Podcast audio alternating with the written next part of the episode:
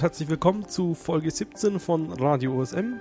Äh, heute ohne Peter, damit äh, wie immer mit mir, Andi in München und mit mir in Frankfurt, mit dem Marc. Hallo.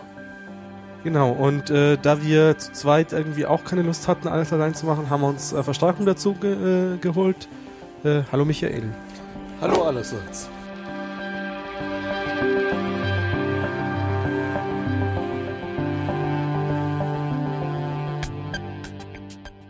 Michael ist jetzt auch hier in München und äh, ja, also die erste Frage, die wir den Leuten ja immer stellen, ist, äh, wie bist du denn zu OSM gekommen? Ja, ähm, das Ganze ging 2000, 2006 los, als mich ein Bekannter äh, von mir auf einem Stamm, Stammtisch äh, angesprochen hatte, äh, also ein Stammtisch, der nichts mit OSM zu tun hat, ähm, ja, dass da ein neues Projekt hat und so weiter. Ich habe damals was gesucht, wo ich mich ein bisschen im Open Source äh, Umfeld engagieren kann und ähm, ja hatte äh, Wikipedia da mir angeguckt gehabt, aber da war ich nicht ganz glücklich geworden, weil viele Artikel, wo ich hätte was beitragen können, äh, die gab's schon, die waren besser als mein Wissen.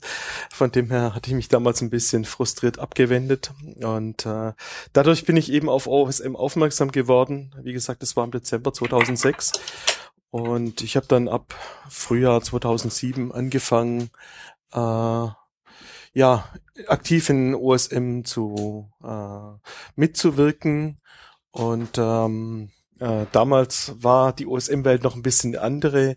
Äh, die, äh, wenn man sich eine Karte von Deutschland angeguckt hat, es gab schon einige Autobahnen und so weiter, aber es war alles noch extrem äh, Leer. extrem leer, extrem weiß. Und ich habe mir damals gesagt, äh, in meinem Heimatort, so kann das nicht bleiben, dass der Heimatort da nicht da ist, eine weiße äh, Fläche und habe dann gesagt, okay, ähm, das müssen wir mal machen, obwohl ich damals gedacht habe, na, das kann nie was werden. Also wir wollen die ganze Welt kartografieren. Ähm, und es ist extrem viel weiße Fläche. Ist eigentlich undenkbar, dass man das schafft. Aber auf der anderen Seite war dann die Überlegung, naja, wenn jeder die Straße vor seiner Haustür macht, da wird's was werden. Und wenn man jetzt sieht, wie weit das OSM gekommen ist in den doch einigen Jahren, aber trotzdem, es ist schon beeindruckend. Äh, 2007 war ja dann auch das Jahr, in dem man äh, mit München angefangen hat, sozusagen auch, oder? Genau. Ja. Also ähm, äh, München war im Vergleich zu, also nur das dazu gesagt, ich komme aus äh, ursprünglich aus dem Großraum Stuttgart. Ähm, in München war die Entwicklung von USM schon deutlich weiter fortgeschritten als äh, äh, wie gesagt, im Großraum Stuttgart oder sowas. Ich glaube, da gab es 2006 oder so mal eine, eine richtig große Mappe, also Markt, ja, genau. dann genau. viel mal, also diese genau. ganzen Grundstraßen hat mal alle gemacht ja. worden. Also es gibt ich weiß jetzt nicht, wo die sind. Es gibt ein, in Anführungszeichen altes äh, Rendering, in so, so ein Movie, wo der Fortschritt von München äh, zu sehen ist. Und da sieht man, dass München einfach zu einem extrem frühen Zeitpunkt schon, äh, zumindest äh, innerhalb des mittleren Rings, wie er heißt, äh, sehr gut fortgeschritten ja. war. Also neben Karlsruhe natürlich. Das ist halt neben, halt so. Genau. ja, es ja. gab in München ein paar sehr aktive äh, äh, Mapper, die äh, auch sehr früh schon eine Mapping-Party organisiert haben. Genau, aber auch wenn es jetzt so an, anfängt, so anfängt, ähm, das hier ist keine OSM Talk-Folge, sondern eine genau. reguläre genau. Folge. Und äh, deswegen gehen wir auch schon mal ja in die erste Sektion und das sind die News. Richtig. Ähm, und zwar, wir waren am Wochenende vor zwei Wochen, der Andi, der Peter und ich, auf dem Podcaster-Workshop. Und da, hat, da haben wir einiges erfahren. Äh, wir hoffen auch, äh, es wirkt sich demnächst aus. Und unter anderem, es hat vielleicht der ein oder andere schon gemerkt, wir haben ein neues Logo. Das war, würde ich sagen, Zufall. Äh, ein Teilnehmer macht hauptberuflich Grafiker, macht Logodesign, verschiedenste Grafiksachen.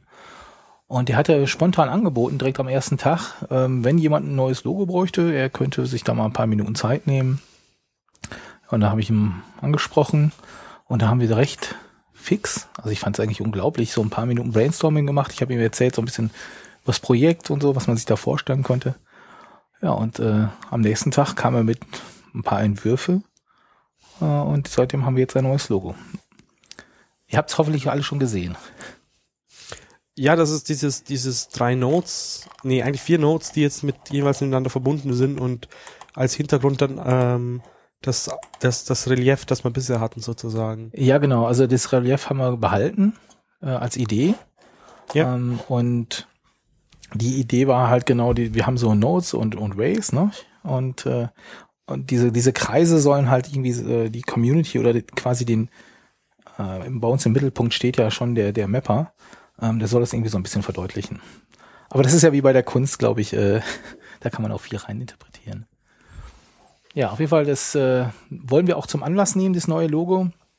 Äh, wir haben auch geplant, äh, die Webseite äh, abzudaten. Da wollte der Peter sich dran setzen. Da gibt's jetzt gerade noch ein paar technische Schwierigkeiten, äh, aber ich denke, in den nächsten Wochen werdet ihr da auch äh, etwas Neues sehen. Ja, also wir planen da die Webseite sozusagen, bisher ist es ja ein WordPress für Blog und für, für Podcast und das werden dann zwei Seiten sein, sozusagen, dass man auch die, die Logos getrennt setzen kann und sowas. Also es gibt nochmal ein eigenes Logo für, fürs ähm, Radio, sozusagen, für den Podcast, ähm, der dann halt eine andere Farbe hat oder so. Genau, und vor allem wollen wir ähm, unsere Software ein bisschen updaten. Das ist auf den alten Server gerade irgendwie nicht möglich. Durch so Beziehungen und Abhängigkeiten von anderer Software, die da gerade läuft. Und äh, dann wollen wir auch gleichzeitig den neuen Podlove äh, installieren, damit wir etwas fixer, glaube ich, die Folgen raushauen äh, können. Naja, also es wird, da tut sich einiges. Äh, wir, sind auch selbst Ja. gespannt. Und man hat dann auch mit, mit dem Podlev-Zeug dann auch endlich mal einen gescheiten Player auf der Website und nicht nur dieses äh, 10, 15 Pixel-Ding da unten. ja, ganz Aber grausam. das Ist, Ja. äh, Ja. Genau. Gut. Ähm, Nächstes News-Thema? Ja, dabei, äh, Peter, wir hatten ja unsere Hardware auch dabei. Ähm, am zweiten Tag war ja so äh, Show Your Hardware. Ähm, und da hatten wir unser komplettes Setup dabei und äh, Und die anderen auch. Also die anderen auch, natürlich, so, genau. Wir konnten uns auch sich so, angucken. so, ein Tisch, so, ein, so ein Kreis vorstellen, so ein, ein Tischkreis. Und überall hat jeder seine Hardware aufgestellt und dann ging halt so von da nach da und nach da und äh, der eine hat halt dann irgendwie drei Dinger dabei gehabt, alles schön im Koffer mit äh, Ding und, und der andere dann irgendwie total das Ghetto-Ding mit ähm, ein iPad und dann halt Audio-Device, das nochmal einen eigenen Akku braucht, Mhm. aber hat halt sechs, äh, sechs äh, bis acht Kanäle äh, unabhängig nebeneinander aufzählen können. Und das ist sogar noch mobil. Und nicht nur portabel, sondern wirklich auch mobil. Aber naja, wir sind ja kein Podcasting-Podcast, sondern ein OpenStreamer-Podcast. genau, Aber wir haben uns dann entschieden, dass wir jetzt auch mal einen mobilen Rekorder brauchen. genau. Also wir, wir haben ja so eine mobile Lösung eigentlich. Portabel? Äh, portabel, genau, aber wir, wir haben uns doch entschlossen, jetzt einen kleinen mobilen Rekorder noch zu besorgen.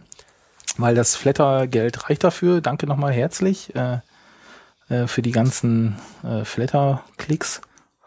Ähm, und davon wollen wir uns jetzt einen neuen mobilen Rekorder kaufen. Ähm, ist gedacht vielleicht für, für weitere Talk-Folgen. Den können wir nämlich einfach ins Paket stecken und was schicken. Gut. Äh, dann noch ein kurzer Einschub. Ähm, Peter ist ja dieses Mal nicht dabei, äh, aber er hat eine Folge dafür abgeliefert. Deswegen ist das hier jetzt auch die 17 und nicht die 16, wie eigentlich planmäßig. Ähm, und zwar hat er sich da mit zwei Geocachern und ähm, Seglern äh, getroffen. Ähm, ich ich fand es mal einen ganz schönen Realitätsabgleich. Also ähm, waren halt im Prinzip zwei normale Nutzer, haben Garmin-Gerät, auf das sich die Karten geladen haben, aber äh, zum Beispiel äh, haben sie sich, also sie machen halt ähm, ja einmal Geocaching, zum anderen äh, im Land, also sozusagen innerhalb vom Land, äh, auf Flüssen und so weiter mit Kajak, äh, was, wo sie OSM auch einsetzen. Ähm, da geht das alles einigermaßen frei, aber wenn es halt darum geht, okay, wie passe ich mir die Karte an, dann ist das halt alles zu kompliziert, so in der Richtung. Ähm, und wie man sich selber Karten macht und so. Ja, also es gab ja dann auch, wurde ja auch nochmal der, der Extract-Feature, äh, der Extract-Service von äh, Wolfram, äh, Wolfram äh, erwähnt ähm, in der letzten Wochennotiz. Das kann man dafür natürlich, natürlich einsetzen. Ähm, ansonsten, was, was, was sonst noch so drin? Ja, ja wobei, ähm, ich habe jetzt auch gesehen, dass äh, unter dem Blog zu der Folge, die Peter aufgenommen hat, äh, ist sogar schon ein Kommentar gewesen, da geht es in Bezug auf OpenCMap und die Genau, Nutzung das war nämlich die andere Frage. Äh, wie, wie kriege ich jetzt diese OpenCMap-Karten auf mein Garmin-Device? Ja. Und äh, da gibt es auch Leute, die OpenCMap-Karten für in das Garmin-Format äh, rechnen. Und die kann man da auch runterladen. Aber es zeigt halt mal wieder, dass, dass die Nutzer, die es eigentlich äh, benutzen könnten, sozusagen, und die es auch wollen, äh, dass da die Einstiegshürden, um sowas zu machen, zu schwierig ist. Also auch die, die zwei Leute sind keine Mapper. So, die, die, äh, sie ist nicht wirklich klar, wie die, das Zeug funktioniert und der, für sie ist das alles so kompliziert. Ja, man, man findet dann irgendwo jemand, der einem hilft und so, aber allein äh, ist das anscheinend momentan recht schwierig, da, da reinzukommen. Wobei der erwähnte äh, BB-Bike Extract Service, der macht's ja eigentlich, also aus meiner Sicht schon recht einfach. Aber der war halt wohl auch wieder nicht bekannt. Genau. Also das, das ist halt ich glaube, das, das ist, Problem. Äh, ich finde mit eigentlich der einer der besten äh, Datenbeschaffer und äh, der ist aber noch sehr unbekannt. Ja, das wir also, natürlich hiermit äh, äh, wir, wir werben dafür. Ja, also das, äh, das sind wöchentlich aktualisierte Daten beim Access Service. Ähm, das hat so bedingt was mit BB Bike zu tun. Ähm, aber da, das ist halt der Wolfram ähm, der, der diesen Service betreibt, beziehungsweise der, der bbike.org macht, was ja im Prinzip diese bbike, also fangen wir mal ganz vorne an. Es gibt diese Software bbike, ähm, also 3b, inklusive das B von Bike, ähm, mit der man Fahrradrouten, also Bike Routing machen kann. Ähm, das hat ein äh, Berliner geschrieben, ist ein Kollege von Wolfram, ähm, das Name mir jetzt gerade entfallen ist.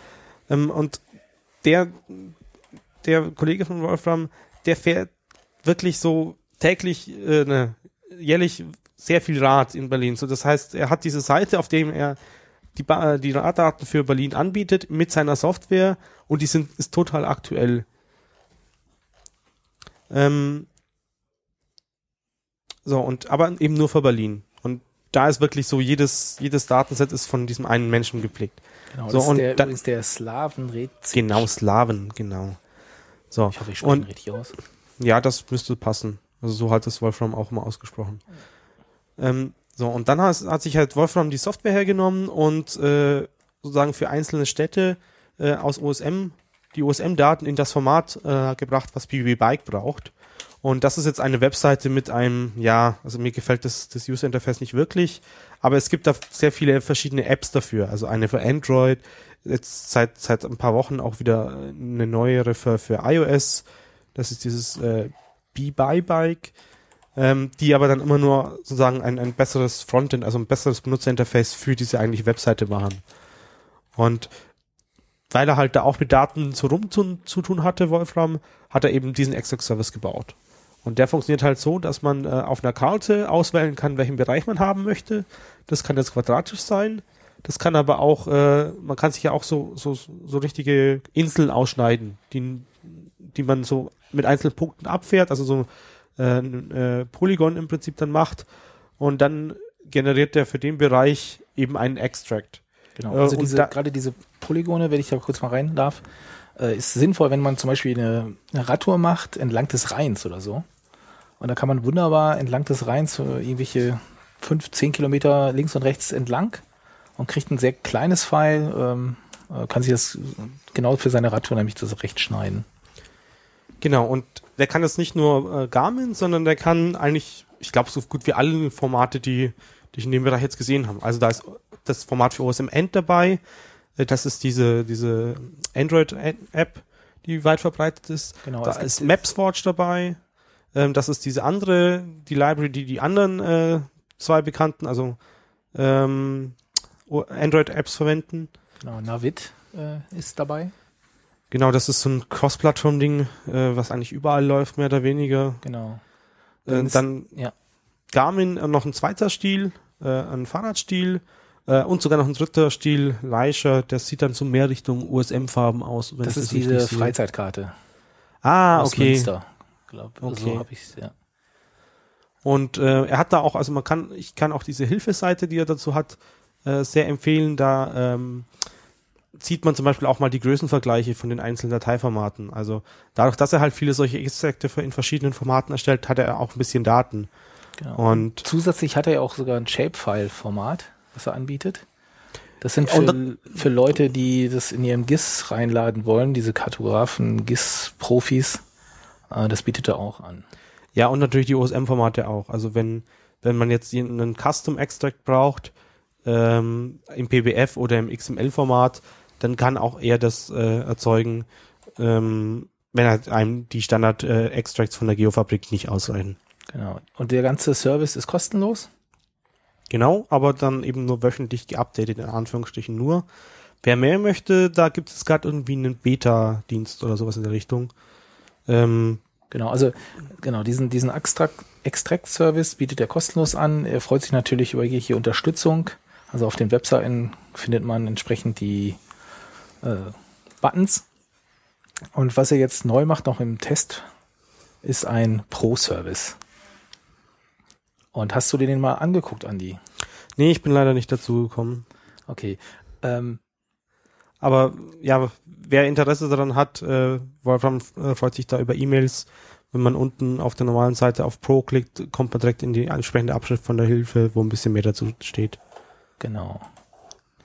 Also wir können nur werben. Ist ein super Service. Ich habe ihn heute wieder gebraucht. Habe mir mal irgendwelche Daten für Nordamerika zurechtgeschnitten und funktioniert wunderbar. Also man muss 15 Minuten warten, man bekommt eine E-Mail ähm, mit einem ZIP-File, das lädt man runter, entpackt, da ist eine Anleitung drin, was man machen muss, wunderbar. Ja, ein weiterer Service, den es gibt, um sich äh, Karten maßgeschneidert zusammen Für sein Garmin? für sein Garmin zusammenzustricken, äh, gibt's unter garmin.openstreetmap.nl, also von Lambertus äh, ist der Typ, der das gebaut hat. Und ähm, man kann sich da das ganze System eben in Form von Kacheln zusammenstellen. Er hat äh, vordefinierte Geschichten, dass man äh, zum Beispiel sich Länder aussuchen kann, Deutschland oder sowas, das ist dann schon vordefiniert auf einen Klick. Ähm, und das System ist, ist ähnlich. Äh, man Also man äh, kann sich zum einen vorausgewählte Dinge runterladen, die gehen direkt. Das weiß ich jetzt gerade nicht mal. Da bin ich jetzt gerade überfragt, weil ich die normalerweise äh, selber noch ein bisschen zuschneide. Ähm, Das ähm, geht dann auch online im Es geht, es Webinterface. ist ein Webinterface. Äh, man kann das da entsprechend äh, ein, einstellen. Das sind halt entsprechend Kacheln. In europäischen Ländern sind die Kacheln viel kleiner. Das sind halt irgendwie Datenmengen Ja. äh, basiert, die, die Kachelgrößen. Und ähm, klickt sich da die Kacheln zusammen, die man haben möchte. Ähm, und ähm, Das heißt, es wird wahrscheinlich einfach schon vorverarbeitet irgendwo da liegen. Genau, und er baut die dann irgendwie noch, nachher noch zusammen. Und ähm, das Ganze auch eben entsprechend E-Mail-basiert. Man hinterlegt eine E-Mail-Adresse oder man gibt ihm eine E-Mail-Adresse und ähm, äh, man kriegt dann eben ein paar Minuten später eine Auftragsbestätigung sozusagen und äh, da ist dann auch eine, eine ID drin oder ein Link, unter dem man den äh, Fortschrittsstatus sehen kann. Und äh, nach auch je nach Last ein paar Minuten oder kann auch mal eine Stunde dauern, wenn sehr viel Last auf dem System ist, kriegt man dann so ein maßgeschneidertes äh, Image-File von Garmin. Er bietet aber nicht nur ein Image-File an, das ist glaube sogar ein äh, Ach, wie heißt für die PC-Software äh, kriegt man auch ähm, Mapswatch? Nee. Aber ich weiß, was du meinst. die, die, die Garmin-basierte ja. äh, Software. Basecamp? Basecamp, danke. Äh, für Basecamp zum Beispiel kriegt man die äh, entsprechende Datei meines Wissens auch mit. Und das, ich habe das schon mehrfach benutzt, äh, äh, um zum Beispiel, äh, wenn ich in die Kanaren fliege oder sowas in Urlaub, äh, mir die Flugroute plus äh, plus die Inseln eben entsprechend zusammenzuklicken. Die Flugroute. Genau, dass man im Flug äh, genau weiß, also nicht selber fliegen, aber im Flieger dann nebenher äh, mitsehen, wo man, wo man lang fliegt und ähm, ähm, das, das tut eigentlich sehr gut. Ja. Äh, kurze Zwischenfrage, funktioniert das Garmin im Flieger? Ja. Ah. Wie weit ist man da am, am Fenster oder, oder wie weit muss man da sein? Ja. Ähm, also es hängt. Da muss man beim Kopf beim Piloten sitzen. Nein.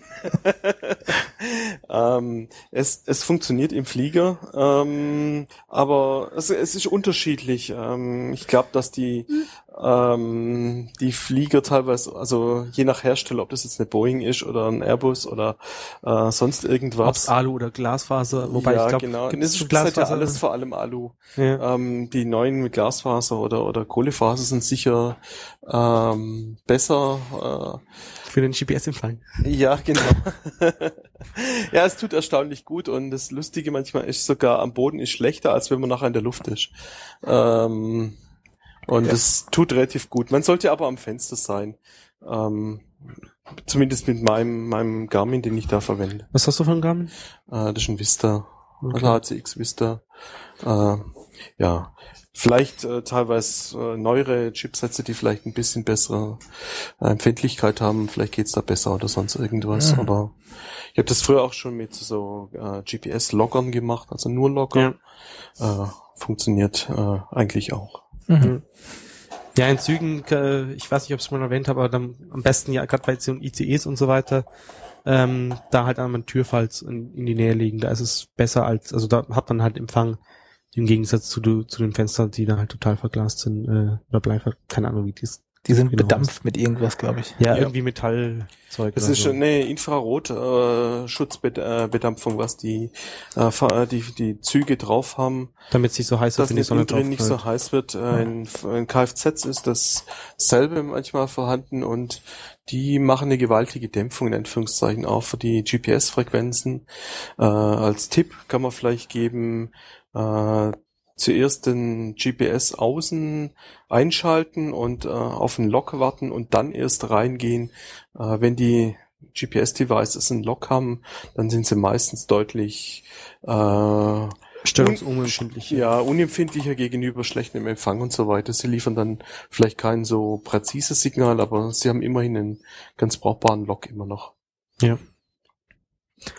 Gut, das wäre unser Beicht, unser Abschweifer Richtung Extract-Services und äh, ja, Karten für Garmin-Dinger gewesen. Ähm, was rund um die All-in-One-Karte momentan los ist, weiß nicht zufälligerweise jemand von euch, oder? Ich habe ja so quer durch die Tür und Angel irgendwas mal auf der talk.de ge gehört, gelesen, aber es war äh, es war irgendwie nicht äh, wirklich erquickend.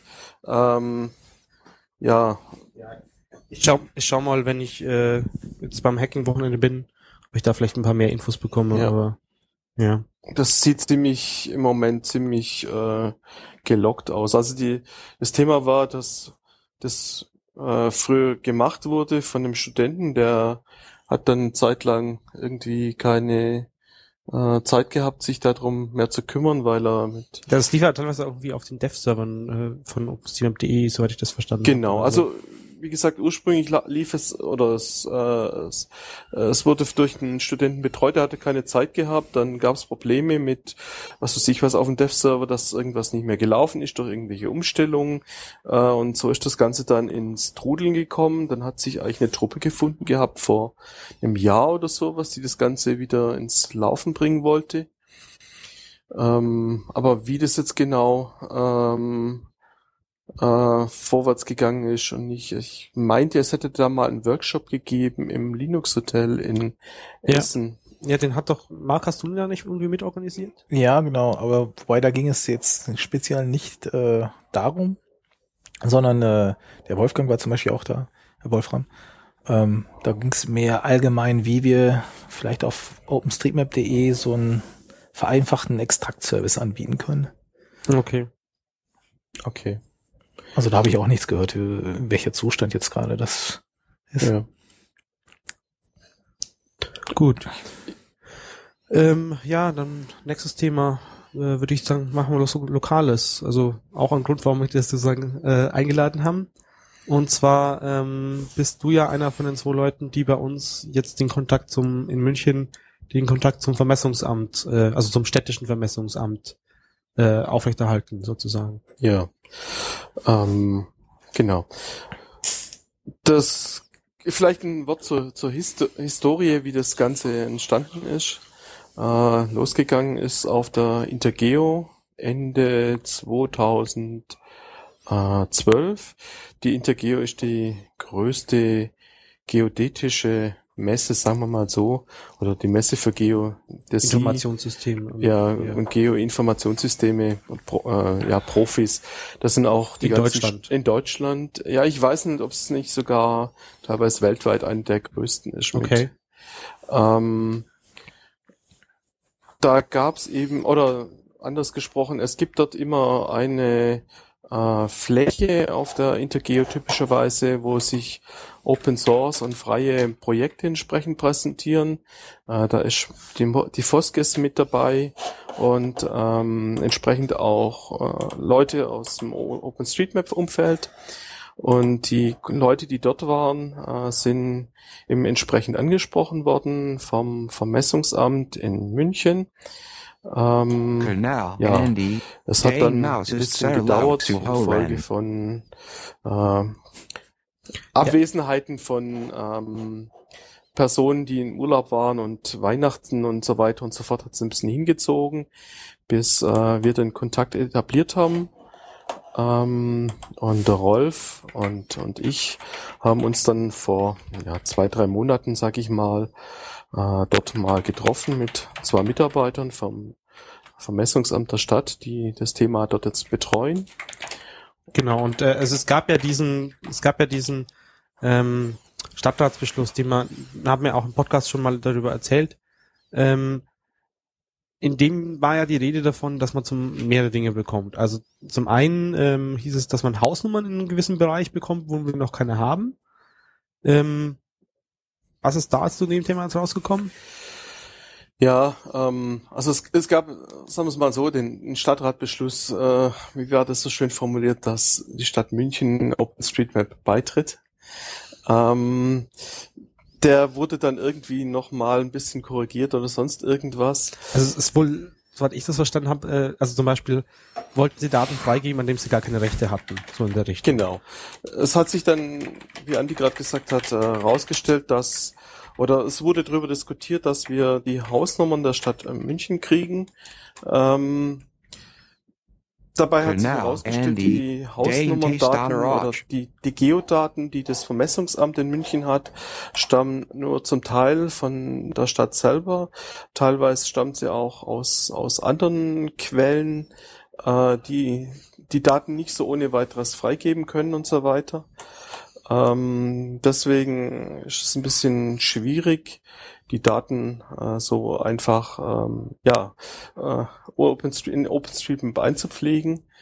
Ähm, die Diskussion ist, äh, oder wie wir jetzt, sage ich mal, in dem Rahmen des Gesprächs verblieben sind, ist, äh, dass die Mitarbeiter des äh, städtischen Vermessungsamtes dann entsprechend klären, dass wir zum Beispiel sowas wie die Straßenliste von München kriegen, eventuell mit den ganzen Hausnummern, die es gibt. Ja, beziehungsweise die Straßenliste ist ja online.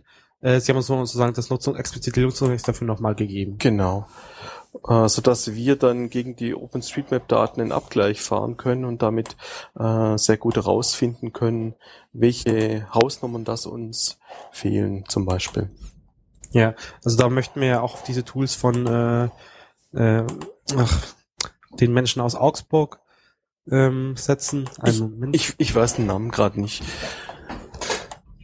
Er hat uns auch geschrieben, also, Genau. dass man explizit, ähm, dass man nochmals an sein, seinen Service hinweist. Ähm, also sein, sein Nick ist Okil, Okilinu ähm, oder ähm, die Domain, äh, auf der das ganze Zeug läuft, ist regio-osm.de und ähm, da kann man ihn einfach anschreiben, ihm eine Liste geben und ähm, er macht dann äh, die entsprechende Auswertung immer für euch, ohne dass ihr da selber mit der Software rumschlagen muss. Und zum einen eben Straßenlisten, damit hat er angefangen, aber er hat jetzt durchaus auch, weil in Augsburg haben sie ja auch ähnliche Kontakte zum Vermessungsamt. Ähm, und dass die da sozusagen das damit auch machen. Ja, Also auch Hausnummern dann jetzt genau. gleich machen. Also wie gesagt, es oder wie der Andi gerade schon angedeutet hat, es gibt schon schon in Augsburg äh, seit längerer Zeit eine, eine gewisse Kooperation zwischen dem äh, Vermessungsamt und äh, OpenStreetMap und ähm, ja, entsprechend äh, ähnlich soll das hier in, in München quasi auch verlaufen. Ja. Also schauen wir einfach mal, wie es sich weiterentwickelt. Ich bin da relativ zuversichtlich, dass man da ein bisschen weiterkommt. Und ja, schauen wir mal. Ist halt schade, dass man jetzt für die Haus, äh, Hausnummer keine Koordinaten bekommt, aber ja, das ist halt das Ich sag mal, wenn man genau weiß, welche Hausnummern das fehlen, dann kann man äh, sehr viel zum Teil aus Luftbildern ableiten. Und wenn's ja, aber es ist halt, muss halt immer noch mal vor Ort hingehen und, und ja, sicher gehen. Genau. Sozusagen. Ähm, aber man tut sich leichter und weiß genau, das fehlt und kann das dann gezielt ansteuern und so weiter. Ich meine, das ist, äh, man muss das auch sehen, ähm, es ist ein riesen äh, Unterschied zwischen einem Community-Projekt wie OpenStreetMap und, und einer öffentlichen Verwaltung. Äh, für die ist das äh, auch ein schwieriger Prozess. Äh, ja, mit, mit offenen Daten und so weiter umzugehen und so weiter. Äh, und da muss man auch von, von OpenStreetMap äh, mit einer gewissen Vorsicht oder ich weiß nicht, wie ich es genau sagen soll, aber äh, man darf da nicht unbedingt die Maßstäbe anlegen, mit denen wir äh, normalerweise bei OpenStreet vorgehen oder sonst irgendwas.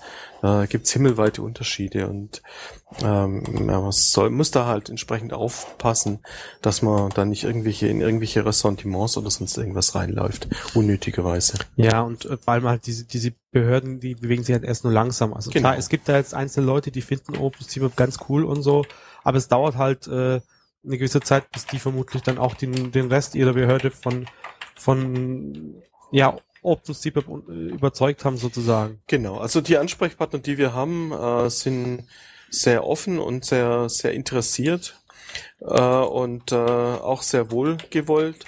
OpenStreetMap äh, wohlgesonnen mhm. gegenüber OpenStreetMap, ganz klar. Äh, es gibt vielleicht auch andere Leute, die das vielleicht ein bisschen kritischer sehen und die sagen, ja, OpenStreetMap, hm, was wollen die? Naja, äh, wenn also, ich überspitzt sage, was wollen die Amateure da? Gerade, also du hast halt in diesen, diesen Behörden einen, gerade in diesem Geodatenbereich oft auch das in den vergangenen Jahren immer was gehabt, dass die mehr Richtung Firma getrimmt wurden. Also wenn du dir zum Beispiel das Landesvermessungsamt hier in München anschaust, die auf ihren Veranstaltungen reden, die immer von Kunden und so weiter, was halt eigentlich nur die lokalen Vermessungsämter dann wieder sind. Ja. Und äh, die, die denken dann halt auch mehr so als Firma und äh, da ist dann halt OSM plötzlich Konkurrenz, das ihnen Kunden streitig macht. Also so einen gewissen Grad, klar nicht die Vermessungsämter, aber halt vielleicht andere Leute, die irgendwie Geodaten brauchen. Also je nachdem, wo du halt in diesem, in diese Organisation reinschaust, bist du halt da Konkurrenz. So und obwohl eigentlich am Ende ja dasselbe Ziel haben, äh, gescheite Daten zu haben. Genau, genau. Naja. Ähm, du hattest auch noch von einer anderen Kleinigkeit. Du hattest auch noch von so einer anderen Kleinigkeit äh, berichtet. Ähm, und zwar ging es da darum, äh, wann man denn jetzt einen Stra Name an eine Straße hängt und wann nicht. Ja, wir sind in dem Gespräch mit äh, den Mitarbeitern von, von vom städtischen Vermessungsamt äh, darauf hingewiesen worden. Ähm, also es war ein interner Hinweis, den es von einem, von anderen Mitarbeitern gab, die sich eben aus OpenStreetMap ange angeschaut haben, dass äh, Straßen auf Privatgrundstücke, also hm, anders angefangen. Ähm, ich habe eine Dorfstraße, nenne ich sie jetzt mal. Ähm, da, von dieser Dorfstraße geht jetzt quasi eine eine Hofeinfahrt quasi ab. Äh, da stehen auch möglicherweise mehrere Häuser an dieser äh, Straße. Diese Straße ist aber die, ein Privatweg. Äh, dann darf diese Straße äh, laut den amtlichen äh, Bestimmungen, Anführungszeichen, keinen Namen haben.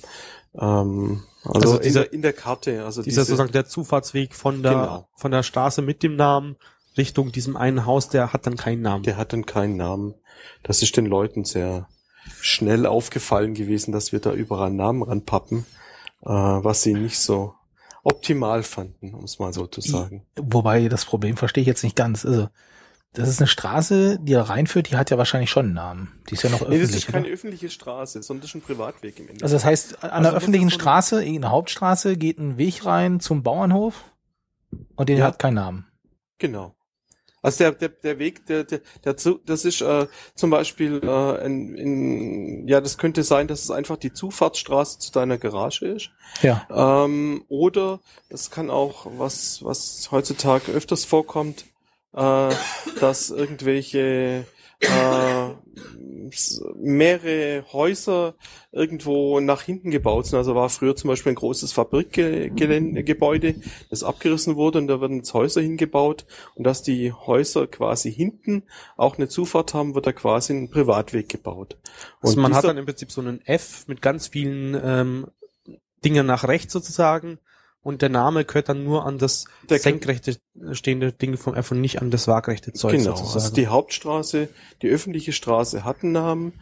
Diese eigentlich Privatwege, die die einzelnen Häuser anfahren, äh, sollen dann keinen Namen haben. Ist das nicht ein bisschen realitätsfern?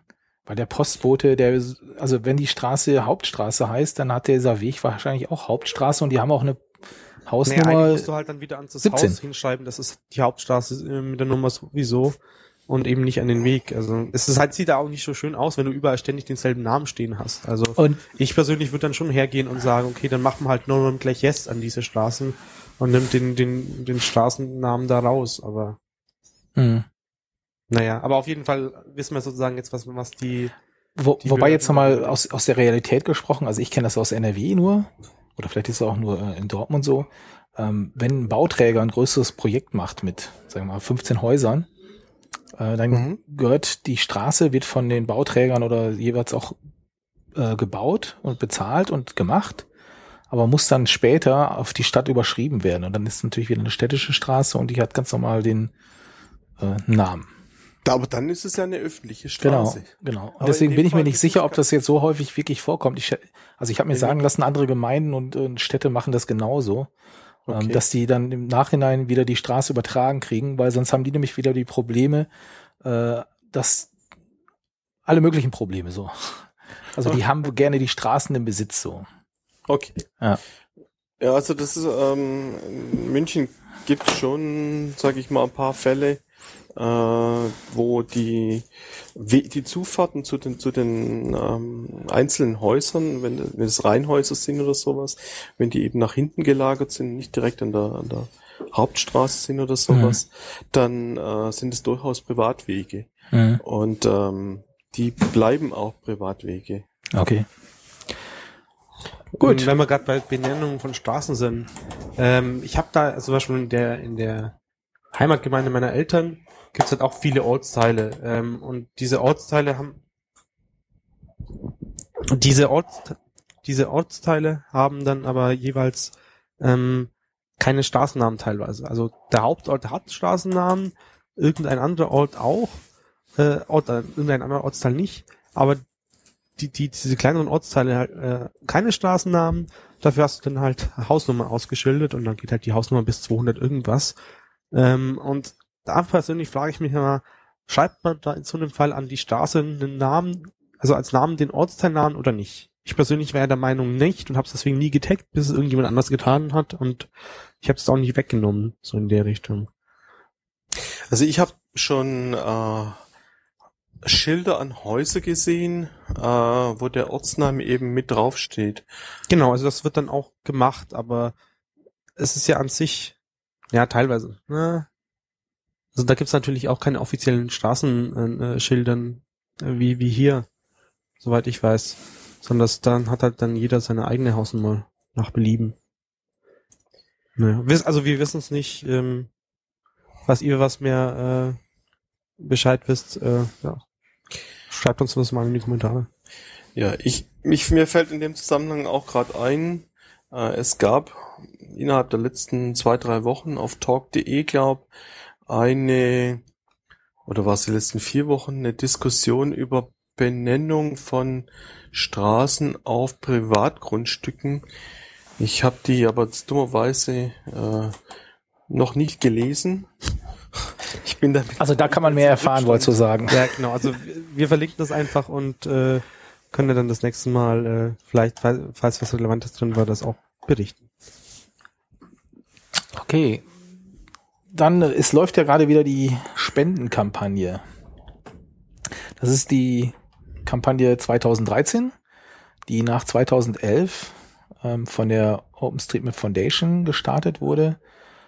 2011 war ja für einen neuen Server, äh, war das Spendenziel in Höhe von, weißt du das noch, Andi? Äh, nee, auswendig nicht. Ach, ich weiß es jetzt auch nicht mehr genau. Das Auf war dann da, wo dann Google auch nochmal ein bisschen Ja, so genau. viel Geld zugetan hat. Ja, Ähm, auf jeden Fall, genau, es ist wieder vor einigen Tagen, Wochen eine neue äh, Spendenkampagne gestartet worden. Das Ganze findet man unter donateopenstreetmap.org, Server 2013. Wir sind, dieses Jahr ist das Ziel 40.000 Dollar.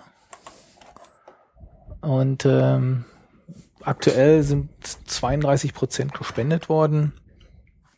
Die Frage kam jetzt öfters, die hatte ich wohl gelesen, ähm, weil das ist natürlich äh, nicht in Deutschland, das ist äh, die Foundation. Man kann zurzeit über diese Webseite nur per PayPal spenden. Wer kein Konto hat bei PayPal und das nicht möchte, aus verschiedensten Gründen, kann man irgendwie anders spenden. Und ich habe es schon auch im Forum geschrieben und äh, in der Wochennotiz, ja, das geht. Ähm, die Foskis hat sich wieder bereit erklärt, quasi als Mittelsmann aufzutreten. Auf den entsprechenden Seiten der Foskis äh, kann man äh, die Bankkonten nachschauen. Man kann auch dort mit PayPal bezahlen und dann wird das Geld gesammelt übertragen. Ja, und äh, aber insgesamt finde ich, ist das Ganze schleppend, ne? ja, das ist ja immer so, oder? Ja, ich, ich kann mich nicht mehr dran erinnern, ob es das letztes Mal auch so war. Aber ich finde, äh, wobei, was fehlt, ist Großspenden. Ich habe jetzt gesehen, eine Firma, Locky, hat sich mal bereit erklärt, 2500 Dollar zu spenden. Ich finde, die andere Firmen könnten das auch mal machen. Also gerade im, im OSM-Umfeld gibt es ja viele, die auch die Daten schön nutzen und, und immer sagen, sie würden super Kosten sparen dadurch. Ah, Da wäre jetzt mal die Gelegenheit, dem Projekt was wiederzugeben. Ja. Wobei da ist es immer das Problem, dass, dass ähm, die das halt äh, immer im Vorhinein wissen müssen und so. Und wahrscheinlich spenden die dann extra und nicht nur in ihrer einfach so Dinge, aber ja. Äh, kann man auf jeden Fall Werbung dafür machen. Ja. Ich meine, ähm, ich glaube, bei der Kampagne 2011 waren, es gab äh, 5000 Euro oder sowas, die äh, Google allein gespendet hat, was schon einen gewaltigen Batzen Ja, war. und ich glaube, sie haben die Hälfte nochmal gespendet, also waren es wahrscheinlich so zehn. Na, wir sollen es auch nicht spekulieren. Nee, ich weiß. aber es waren äh, deutliche, deutliche Summen und ja. Du hast noch eine andere Ankündigung, Marc? Welche genau meinst du? Ähm, da steht irgendwas von Saturn EU 2014. Ah, okay, ja, genau.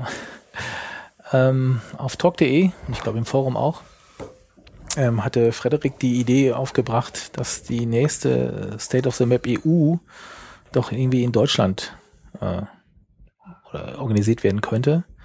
Äh, dieses Jahr ist ja existiert keine. Und vielleicht 2014 ist soweit hin noch, dass man da in der Planung mal anfangen könnte. Und im Grunde werden jetzt Leute gesucht, am besten wäre natürlich ein Stammtisch oder eine Community, die sich eh schon besser kennt und die sagt, wir, wir würden das jetzt mal gerne organisieren. Ähm, Vielleicht- und das war so ein Denkanstoß, den er mal gemacht hat. Ähm, leider, ich habe das schon wieder nicht gelesen, dass er sich irgendjemand gemeldet hat oder Ich habe äh, ich habe es gelesen, äh, den auch den den Eintrag von äh, von Fred. Ähm, ja, vielleicht noch als Hintergrundinformation äh, Information für Leute, die Talk.de nicht lesen. Ähm, die Talk, äh, die Sottom findet ja dieses Jahr in Birmingham in Europa statt. Deswegen ist es äh, sehr wahrscheinlich, sagen wir mal so, dass die Sottom 2014 vielleicht in Afrika oder was weiß ich wo. Äh, Südamerika wäre mal äh, ein Themenbereich, wo wir noch nicht mit Minnesota waren, äh, stattfinden wird. Äh, auf jeden Fall sehr weit entfernt von ähm, von Europa oder von Deutschland. Und für manch einen ist das eben ja nicht so mal holter die Polter aus der Privatkasse kurz irgendwo um die Welt zu fliegen. Ähm, deswegen, es gab eben äh, in Wien was war Vor zwei Jahren war das schon, ne? Ich glaube, die Sotem EU in Wien. Ich glaube schon zwei Jahre jetzt wieder her. Äh, Gab es eine wunderschöne Konferenz. Also äh, Sotem EU war das dann? Sotem EU. Äh, war das die erste Sotem EU? Damals? Das war die erste Sotem EU. Okay. Ähm, die war Genau, das war zwei Jahre her. Das war, zu, äh, wo die State of the Map, die internationale OpenStreetMap-Konferenz, entsprechend in Denver war. Hatte sich Wien äh, als möglicher Ausrichtungsort. Und die Entscheidung war damals, äh, die Konferenz in Denver zu machen. Und die äh, äh Leute des, des Organisationskomitees, in das sich für Wien gefunden hatte, hat dann gesagt, okay, wir machen die Konferenz trotzdem machen sie als SOT im EU und ja, persönliche Wertung, ich bin von dieser Konferenz immer noch bis heute begeistert. Das war eine der besten äh, äh OpenStreetMap-Konferenzen, sowohl von den Vorträgen, die waren äh, extrem interessant durch die Bank, was ich gehört habe. Ja, das, äh, war jetzt, das war ja auch dies, äh, die Variante, wo äh, äh, Roland äh, mit seiner Overpass API genau. das erste Mal richtig bekannt wurde und wo genau. gesagt wurde, ja, hey, das fehlt noch und so weiter und dann genau. wird das wahrscheinlich ganz viele benutzen und das ist tatsächlich dann auch eingetreten. Genau. Und äh, auch von der Organisation muss man die Leute echt nochmal loben. Also das ist ja, die hängt für mich immer noch ein bisschen nach die Konferenz als sehr gut organisiert und sonst irgendwas. Ja, und ähm, letztes Jahr war die Sotum dann ja in Tokio. Die war in Tokio, genau. Äh, es hatte sich niemand gefunden, hier eine, eine Sotum zu organisieren oder sowas. Aber Nee, nicht aus dem EU. Äh, man könnte aber vielleicht dran denken, eine SOTM EU wieder mal zu machen, wenn nächstes Jahr entsprechend äh, die State of the Map entsprechend nicht in Europa ist und dann entsprechende Konferenz hier in Europa zu machen. Hat Frederik in seiner Mail da konkret äh, irgendwas dazu geschrieben, wo man äh, da sich melden soll? Wahrscheinlich bei ihm, oder, wenn, na, okay, es sollte jetzt nicht eine Gruppe melden. Die, ja, also, das, das, das Thema ist einfach, ähm, wir haben in Deutschland, muss man ehrlich sagen, immer noch die größte Community, äh, und es ist eigentlich schade, dass wir als größte Community äh, weltweit, muss man sagen, äh, also Deutschland, ich, ich gemeinde jetzt mal, genau, ich gemeinde jetzt mal Österreich und die Schweiz ein. Sorry für äh, die die zwei anderen Länder. Ähm, die Dach, sag Dach. Community, äh, dass wir es nicht äh, schaffen, eine Konferenz selber auf die Beine zu stellen. Und ja. Aber du wolltest gerade was sagen, Marc. Nee, ich sagte, wenn, wenn du die ein, bevor du die eingemeindest, sag einfach Dach. Äh, okay. Äh, da gut. hast du sie alle immer drin und äh, ich sage immer deutschsprachiger Raum, das ja, ist halt dann auch so. immer noch. Ja. ja, also das war ja auch ein Hinweis. Ähm, seine Mail war auch mehr so, äh, redet doch mal beim Stammtisch darüber, äh, kann man sich das vorstellen, wer hat denn Lust? Ich glaube, der Andreas, der damals die in Wien gemacht hat, der würde auch bestimmt helfen ähm, und unterstützen. Es gibt einige Leute, ähm, die äh, da sicher bereit sind, entsprechend zu, zu helfen. Ähm, ja, es, es, es gibt ja, es gibt ja auch die, es gibt ja auch die Foskis, äh, die wir vorher schon erwähnt haben, in Kürze in, äh, in Rapperswil in der Schweiz. Äh, auch da gibt's Leute die mit, mit Erfahrung, die bei einer SOTM EU entsprechend, denke ich mal, mithelfen würden. Ähm, und ähm, das, das Thema ist einfach, es müssen sich ein paar Leute finden, die, die den Hut aufhaben und das mal ein bisschen treiben. Ähm, Unterstützer, denke ich, hat's genügend.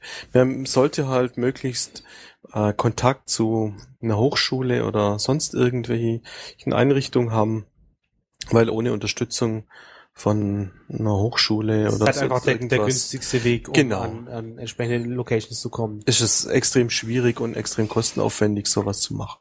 Ja, ansonsten. Ja. Gut, das soweit zu Sotem, ja, also State of the Map, äh, um das Akronym nochmal aufzulösen. Ja, ähm, wir hatten das letzte Mal ja versprochen, dass wir dieses Mal äh, uns mit GPS-Navis beschäftigen das müssen wir leider nochmal verschieben. Weil ähm, zum einen haben wir selber nicht genügend getestet. Ähm, zum anderen äh, hatte äh, Peter da schon einiges gemacht, aber da er nicht da ist, äh, möchten wir ihn da jetzt auch nicht vorgreifen. Ähm, aber was ganz toll wäre, wir haben ganz, ganz viele Mails bekommen, äh, wo konkrete ähm, konkrete äh, Anwendungen empfohlen wurden. Genau, ich eine habe ich mir auch rausgesucht, äh, die werde ich jetzt demnächst auch mal testen. Ich fahre jetzt für ein paar Tage äh, in ein Nordamerika und da will ich mal gucken. Habe mir Devi mehrere Devices zurechtgelegt und dann äh, will ich da auch mal ein bisschen testen. Ähm, was da auch noch ganz toll wäre, wenn ihr konkret eine App nutzt, also ähm, dann meldet euch doch auch nochmal konkret bei uns.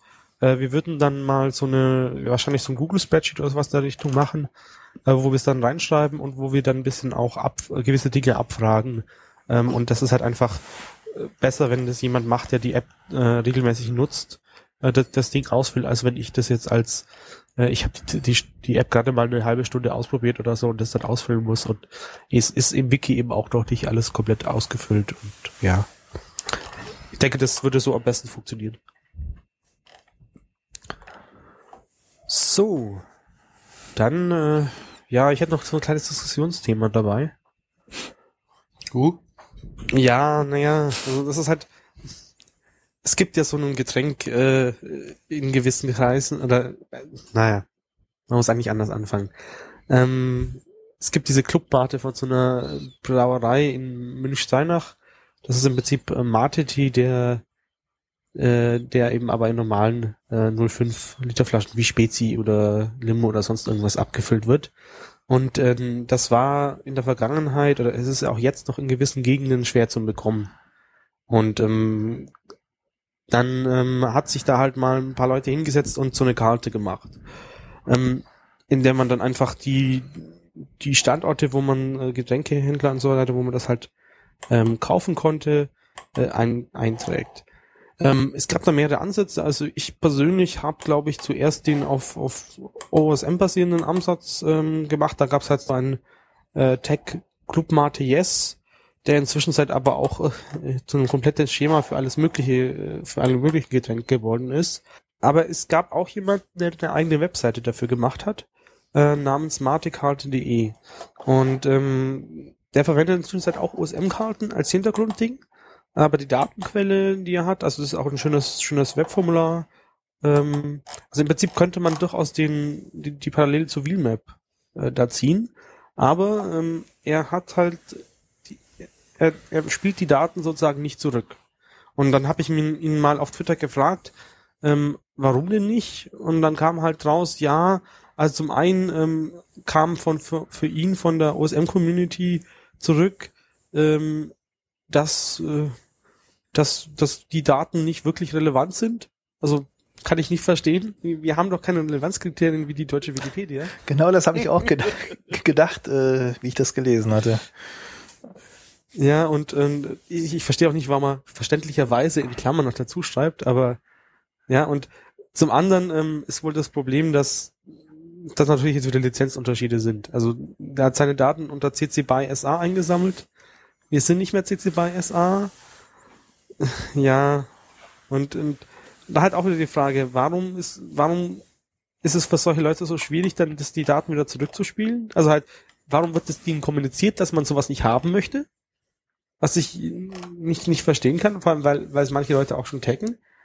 Und ja, wie, wie, wie umgeht man solch Lizenzzeug? Aber also auf einer Seite von wegen relevant oder nicht relevant, ähm, das, das Thema ist ein bisschen, wir geben in Tankstellen ja auch an, welche Kraftstoffsorten das es da gibt. Von dem her, wenn man Getränkehandel angibt, ob es äh, Mate gibt oder nicht Mate, äh, könnte man das vergleichen. Ja, das, das, also er, hat, er hat seine Karte da auch in Zwischenzeit auch äh, etwas weiter ausgeistbaut. Ähm, es gibt nämlich nicht nur eine Sorte, ne? Genau, es gibt nämlich inzwischen nachdem diese Clubmate aus dieser Brennerei, äh, Brauerei aus Steinach so erfolgreich war, gibt es auch plötzlich ganz viele andere Arten und Weisen. Also es gibt äh, Leadmate, es gibt Flora mhm, Power mhm. äh, und so. Das kannst du halt da auch alles mit eintragen. Und ähm, natürlich gibt's auch schon wieder jemand, der sich für OSM da passende Tags ausgedacht hat, aber ähm, die sind halt kaum in Verwendung, weil es halt keinen schönen Editor dafür gibt. Und eigentlich ist das so eine Webseite gerade so ein schöner Editor. Ja, ich ich, glaube, ich habe auf dieser Webseite selber schon äh, den Händler bei mir um die Ecke eingetragen, wo es Mate gibt. Ja. Und ich, ich meinte, auf der wäre auch einzutragen, von wegen, ich war gerade dort und das gibt diesen dieses Produkt. Genau, das ist nämlich auch das nächste, das geht ab und zu aus und so. Okay, aber na, sowas gehört natürlich in OSM wieder, na, naja, eigentlich nicht rein, nee. aber. Es, ja. Von wegen, es gibt es ja grundsätzlich, aber nicht einen aktuellen Füllstand sozusagen. Ja, der aktuelle Füllstand wäre vielleicht gerade noch. Also wenn, dann müsstest du Temporary No äh, oder so, wenn es gerade keine gibt. Oder okay, wenn es keine gibt, aber ob es jetzt äh, sehr, viel, naja. sehr viel gibt oder ob die das Lager nur drei Kisten sind oder sowas. Also man kann da mit angeben, es gibt sehr viele und sehr wenig und wie wo war es. Ähm, ja. Äh, zumindest ist äh, Mate, egal von welcher Firma, äh, sehr ja, ist Computer, Com Computer und, und Hacker-affin, sag ich mal. Von dem her bei OSM sicher nicht völlig falsch aus meiner Sicht. Man muss ich halt den Kaffee dann nicht erst warm machen und aufbrühen oder so, sondern kann ihn halt einfach so. Genau. Was naja. meinst du dazu, Marc? Also ich fand das damals auch sehr sinnvoll. Ich habe das auch mal getaggt. Ähm, inzwischen finde ich, gibt's so viele Händler. Äh, ja. Ja, in deiner Gegend. Das ist halt. Oh ja, oder man kennt die Händler und ja.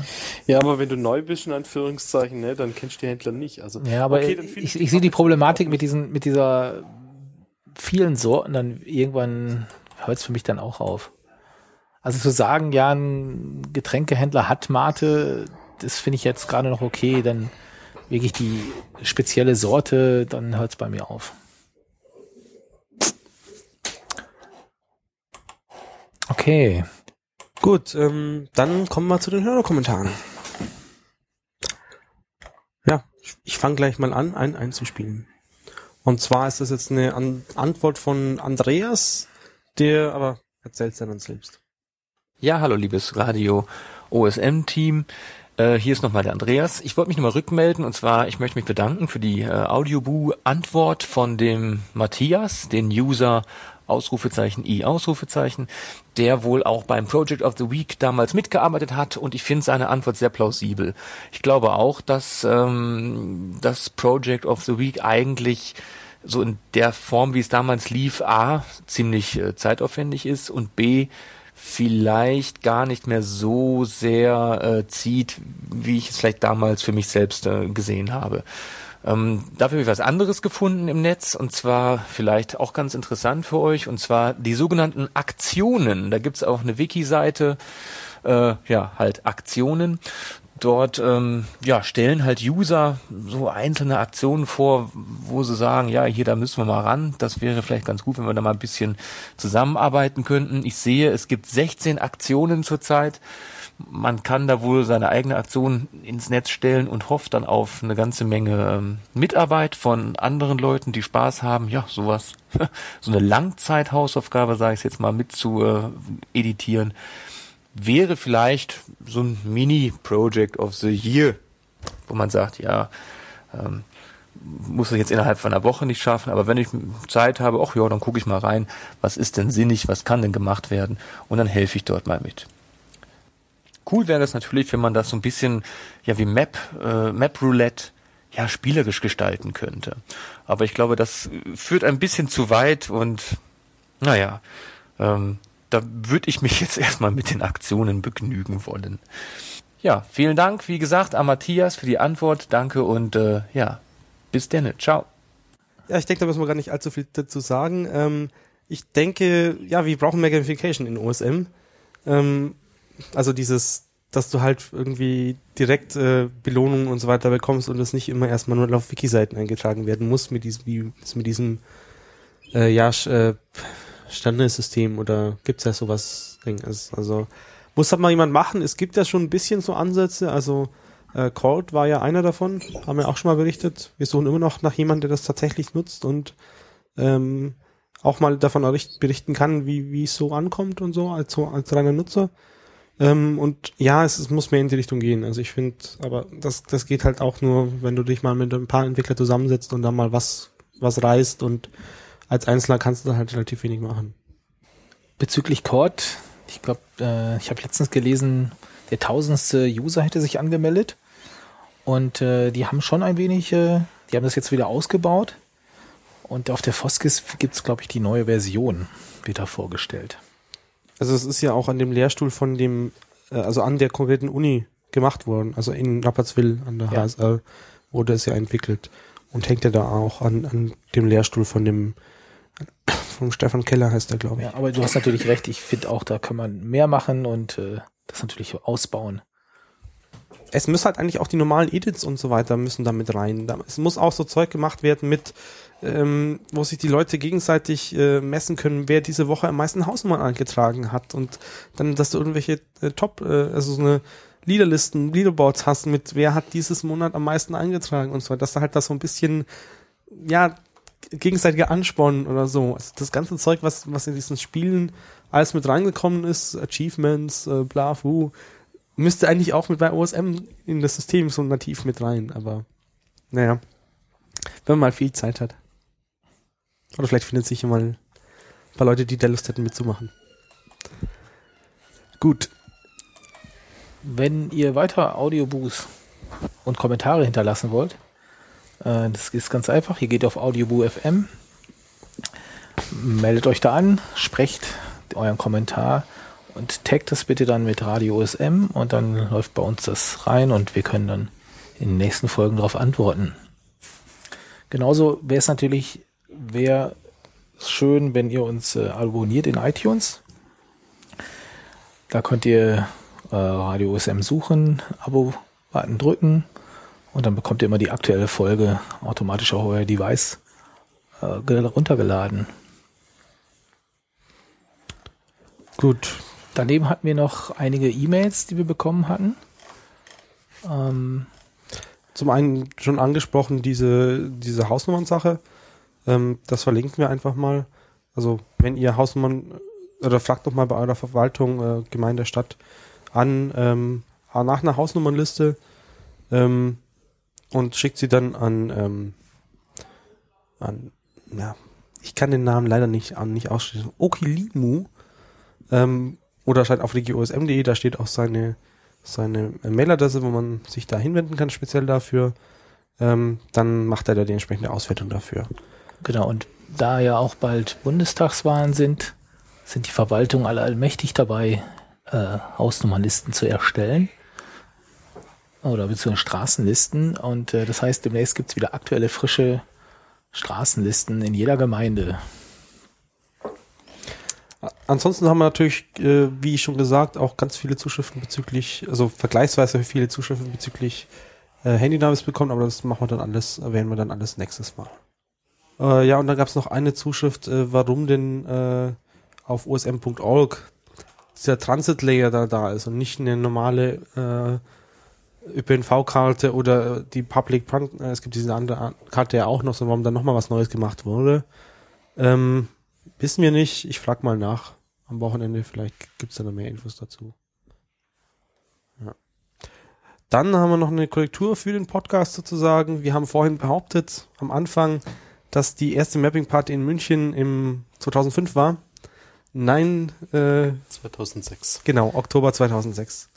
Also, ja, Aber Die- auch recht früh. recht früh, ja. Das ist trotzdem sehr früh. also ja, wie genau. gesagt, in Deutschland waren Karlsruhe und München die, die Städte, die relativ früh dran, waren. Wie gesagt, äh, es, es gibt ein Video, ich äh, irgendwo auf, auf der Münchner Seite oder sowas was verlinkt. Wir suchen das raus. Ich glaube, es war ein animiertes Nein, ja, genau. Gut. Haben wir sonst noch was? Ne, wir können nur ankündigen, dass wir bald wieder senden mit Peter. Ähm, dann hoffentlich wieder mit ein bisschen äh, stabileres Setup. Das ist uns nämlich dieses Mal äh, quasi abgeraucht. Wir mussten äh, in der Vorbereitung ein wenig äh, improvisieren. Sehr improvisieren. Ja. Der Streamer war auch nicht so stabil. Da ist wohl äh, Xenim ein bisschen durcheinander gekommen. Ja, Aber wir mussten zwischendrin mal neu starten. Mehrfach, ja. Dann haben wir noch Probleme mit einem Headset hier, seltsamerweise, das irgendwie verspätet einsetzt, aber schauen wir mal, was Auphonic, äh, unser Post-Processing, äh, daraus macht. Genau.